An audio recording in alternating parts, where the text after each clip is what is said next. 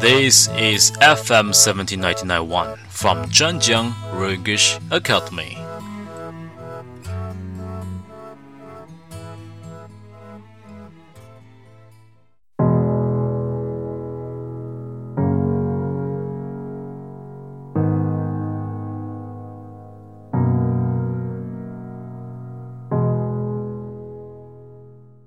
Hello everyone, this is Guy at FM 17991 from Zhanjiang English Academy.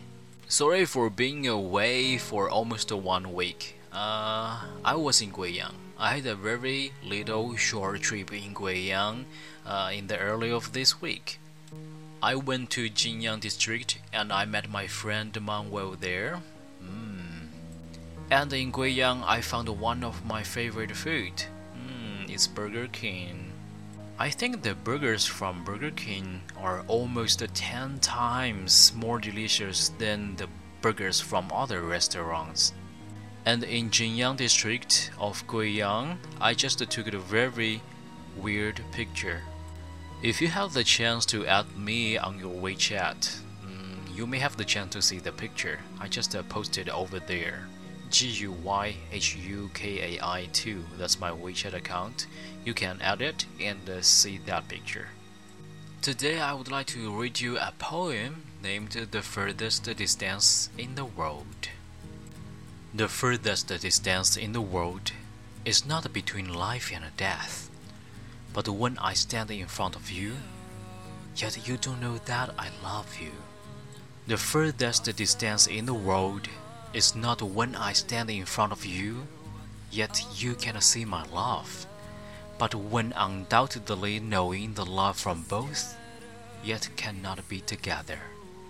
The furthest distance in the world is not being apart while being in love, but when planning cannot resist the yearning, yet pretending you have never been in my heart.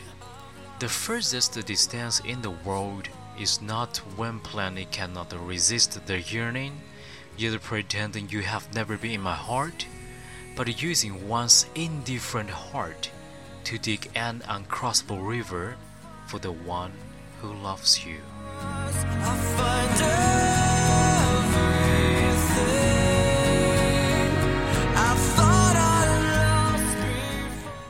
世上最远的距离，不是生与死。 而是我就站在你的面前，你却不知道我爱你。世界上最远的距离，不是我就站在你面前，你却不知道我爱你，而是明明知道彼此相爱，却不能在一起。世界上最远的距离，不是明明知道彼此相爱，却不能在一起，而是明明无法抵挡这股思念。却要装作丝毫没有把你放在心里。世界上最遥远的距离，不是明明无法抵挡这股思念，却还是故意装作丝毫没有把你放在心里，而是用自己冷漠的心，为那个爱你的人掘了一条无法跨越的沟渠。